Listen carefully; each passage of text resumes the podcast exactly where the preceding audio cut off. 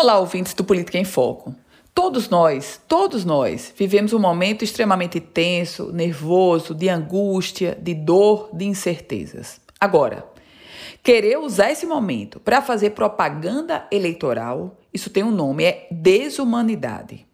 E agora a Justiça Eleitoral puniu dois vereadores da Grande Natal que simplesmente, pasmem, eles estavam distribuindo álcool em gel e sabonete líquido. E não era questão de voluntariado, de solidariedade, não. Porque esses produtos estavam sendo distribuídos com a foto do vereador. O Ministério Público Eleitoral fez a denúncia e a Justiça Eleitoral suspendeu a propaganda política irregular que estava sendo praticada pela vereadora da cidade de Parnamirim, vereadora professora Nilda, e pelo vereador da cidade de Natal, Robson Carvalho. Esses dois parlamentares, e eu vou repetir o nome para que a gente grave bem, vereador Robson Carvalho de Natal e vereadora professora Nilda, esses dois parlamentares, se eles estavam querendo conquistar voto distribuindo sabonete líquido e álcool em gel, eles causaram foi um grande repúdio da população.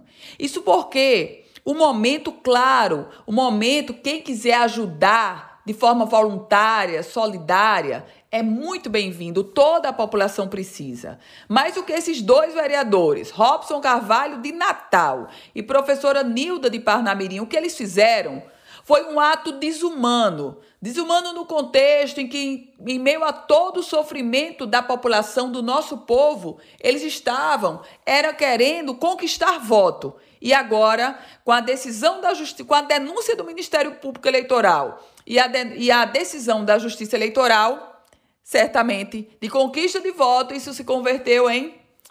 Eu volto com outras informações aqui no Política em Foco com Ana Ruth Dantas. Olá, ouvintes do Política em Foco. Os governadores do Nordeste vão trabalhar em conjunto, coletivamente, no combate ao coronavírus. Pelo menos é isso a que eles se propõem, inclusive formando um colegiado sobre como adotar procedimentos ou rotinas de trabalho. E o cientista Miguel Nicoleles, ele que vai coordenar esse grupo de trabalho junto com o ex-ministro da Ciência e Tecnologia, Sérgio Rezende essa comissão científica é quem vai assessorar o consórcio Nordeste.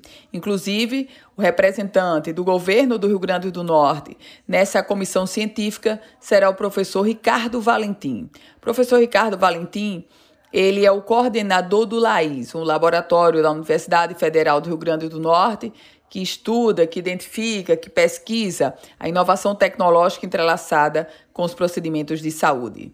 E o governador Rui Costa Pimenta, ele que é o governador da Bahia, chegou a divulgar esta semana um vídeo explicando que a comissão, esta comissão de cientistas, pesquisadores que vai assessorar o consórcio Nordeste, essa comissão ela será responsável por divulgar boletins diários com sugestões e orientações para os estados nordestinos.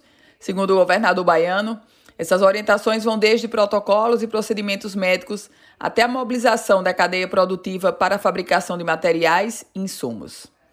Eu volto com outras informações aqui no Política em Foco com Ana Ruth Dantas.